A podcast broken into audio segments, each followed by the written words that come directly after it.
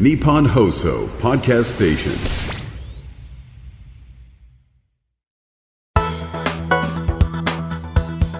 11月23日木曜日。日本放送報道記者レポート2023日本放送アナウンサーの小永井克穂です。日本放送報道記者レポート2023このプログラムは日本放送の報道記者が政治経済事件災害からこだわりのテーマまで日々取材し足で稼いだ現場の生きた情報をお届けします。毎週木曜日の午後に更新しています。今回は私小永井が現役大学生に聞く新型コロナと学園祭2023年早稲田祭というテーマでお伝えしますマザー研究会です。若手 TV の13時半3号館401ですどうぞお願いします今お聞きいただいたのは今年2023年の11月に行われた早稲田大学の学園祭、早稲田祭の会場内から聞こえてくる様々な音たちです。早稲田大学は私、小永井にとっては母校。いろいろある学校行事の中で一番好きだったのが学園祭である早稲田祭でした。屋内外様々な場所で学生がこれまで取り組んできたことを披露して、キャンパスがぎゅうぎゅうになるくらい多くの人がやってくる。まあ別にお金がもらえるわけでもないし、何か表彰されるわけでもないのですが、濃密で、そして楽しい思い出として残っています。ただ、当たり前だと思っていた学園祭の光景は、決してそうではなくて、2020年、新型コロナウイルスの感染拡大は、これまでの大学生活、サークル活動、そして学園祭を大きく揺るがしました。いわゆるコロナ禍からおよそ3年半。この間、大学生活はどのように変化したのか。サークル、そして学園祭は実施できたのか。今回の報道記者レポートでは、大学4年生と3年生の2名の現役学生のインタビューを織り交ぜながらお伝えしていきたいと思います。いざ大学始まろうと思ったら、入学時期が、というか、授業開始がまず1ヶ月遅れたんですよ。5月スタートだったんです。しかもリモートだし。私、最初の1年ずっと実家にいたんですよ。大阪の。新刊は、えっと、ほとんどオンラインでな例えば大学主催のオンライン合同新刊であったりあと穴研の新刊コンパのようなものもほとんど、まあ、全てオンラインで行っていたので今回お話を伺ったのは、私も所属していたサークル、早稲田大学アナウンス研究会の現役メンバー、4年生の内藤由美さん、3年生の神野夏子さんです。アナウンス研究会という名の付くサークルはいろいろな大学にありますので、今お聞きのあなたも一度は耳にしたことがあるかもしれませんが、その名の通りアナウンスの練習や発表をするサークルで、ニュースや CM の原稿を読んだり、声優さんのようにアフレコを練習したり、ラジオドラマを作ったり、ステージ上でイベントを行ったりと、まさに声を使った様々な活動をしています。まあ、ただ、先ほどのインタビュー音声にもありましたように、4年生の内藤さんが入学したタイミングは、新型コロナの流行が始まった2020年。入学式は延期となり、授業といっても基本的にオンラインだったため、実家が大阪にある内藤さんは、1年生の時はずっと大阪で生活していたそうです。そして、サークル活動も基本的にオンライン。合宿やコンパなど、それまで当たり前だったサークルの行事は断念せざるを得ませんでした。そして、現在3年生の神野さんが入学した時も、サークルの新入生を勧誘、歓迎する活動は基本オンライン。そして、発声練習や原稿を読んだりする基礎的な練習もオンラインが中心でした。腹式呼吸をカメラ越しにやるっていう、すごいへんてこなことをありました。実家でカメラ越しに腹式呼吸でお腹がへこんでいるのかどうかを見るっていう。こういうことだよね。そうです、そうです。それをやってたことがあって、不思議な時間でしたね。改めて。画面越しの発声練習、画面越しの原稿読み。私も経験したことはありませんが、教える側も教わる側も大変なことが多かったのではと想像します。対面での活動が少しずつできるようになってきてからも、マスクをつけながらの活動だったそうです。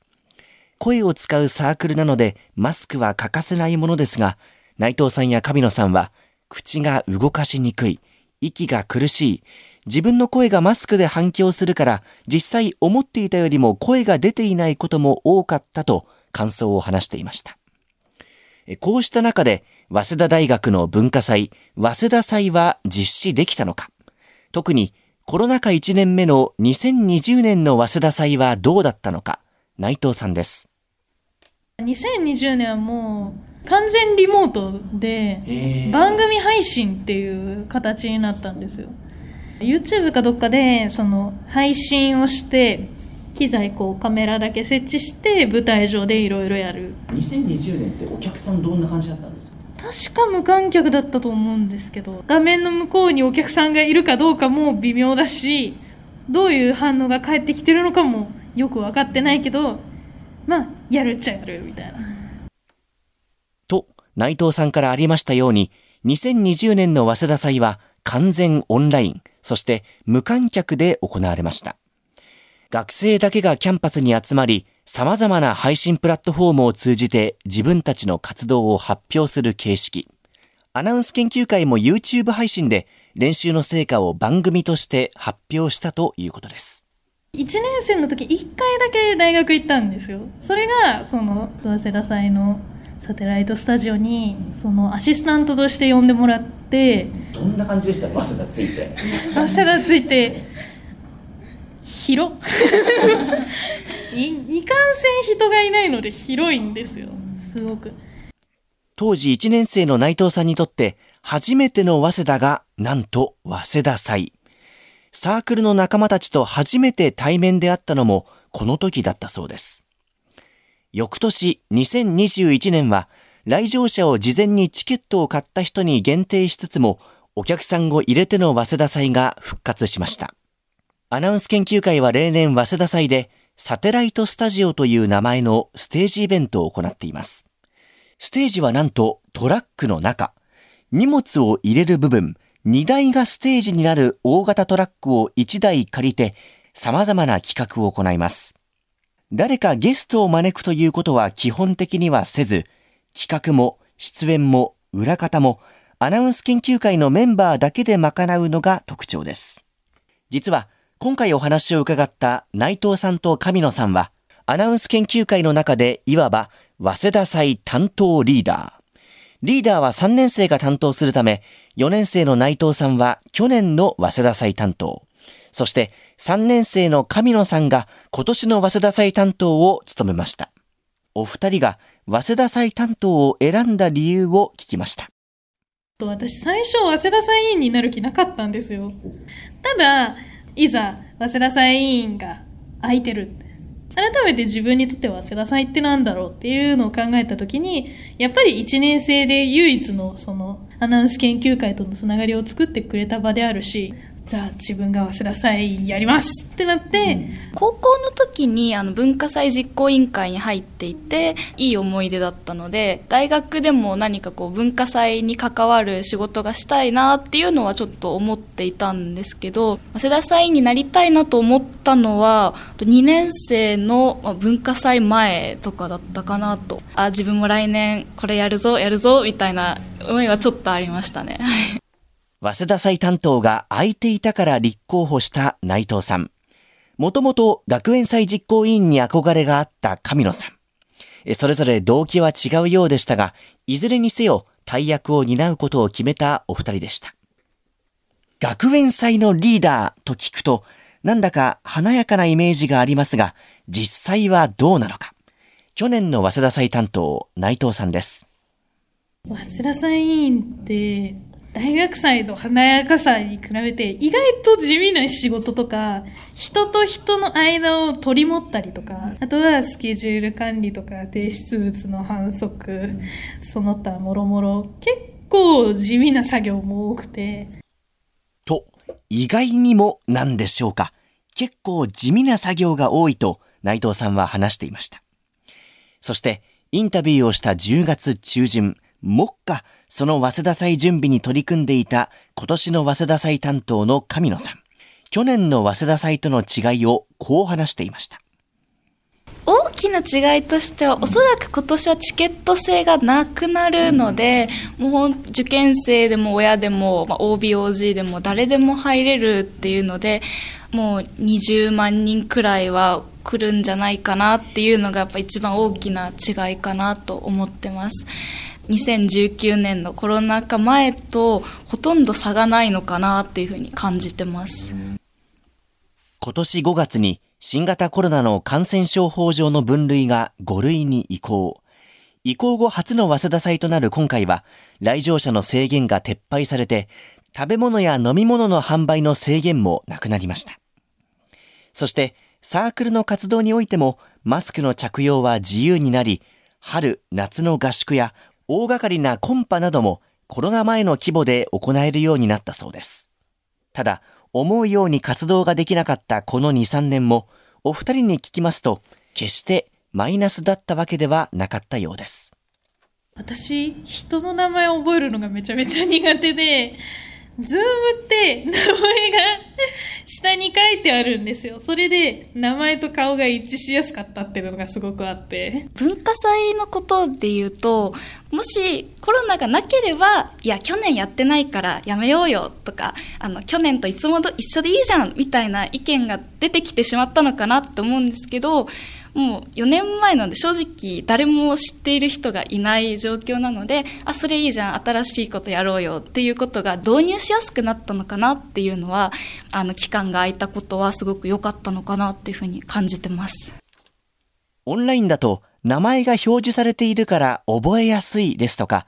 今までの固定観念にとらわれずに活動できた、こういった前向きな意見もお二人から聞くことができました。最後にお二人に、早稲田祭を前にした意気込みを聞きました。まずは、今年が最後の早稲田祭、4年生の内藤由美さんです。学校でその文化祭というか大学祭っていうような行事っていうのはもうなんなら人生でこれでラストっていうことになる中で自分自身ももちろん楽しみたいですし全ての会員に楽しんでもらえたらなっていうのはすごくありますね。そして、今年の早稲田祭を担当する3年生の神野夏子さんです。文化祭を、まあ、誰のためにやるのかっていうのは、まあ、結構いろいろあると思うんですけどあの会員の人がもうやってよかったとかもうやり残したことはないくらいあの楽しんでもらえるような文化祭にしたいなと思ってますインタビューからおよそ2週間後、2023年11月4日、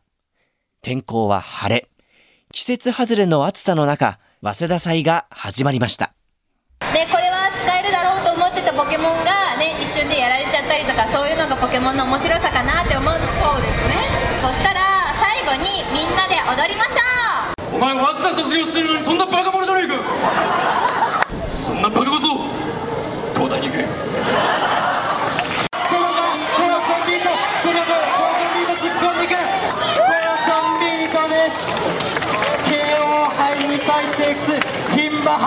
早稲田大学のキャンパスの中には多くの来場者。私も5年ぶりに早稲田祭に足を踏み入れましたが、あの時と変わらない活気を感じました。早稲田祭が終わってから1週間後、内藤さんと神野さんにオンラインで感想を聞きました。最後の余韻に浸る間もないぐらい、本当あっという間に終わっちゃって、屋台でなんか買ってこようかなって思ったら、あまりにも混みすぎていて、全然買えないみたいな状態が結構多くあったんですよ。早稲田ってすごいんだな、みたいな。改めて、早稲田祭の持つ規模感の大きさっていうの、その賑わいだとか、そういったところを見ながらすごい感じましたね。最後のエンディングまでもう座って見てるお客さんがたくさんいて、すごい嬉しい驚きでしたね。始まってからは本当にすごくあっという間だなっていう感じがして、まあ、ほっとしたよりも、あ、もう終わっちゃったな、みたいな方が強かったですね。まあ来年はもう、あの、一般会員として面白い番組が作れたらいいなと思ってます。日本放送報道記者レポート2023次回は内田祐樹アナウンサーがお送りします今回の担当は日本放送の小永井和穂でした。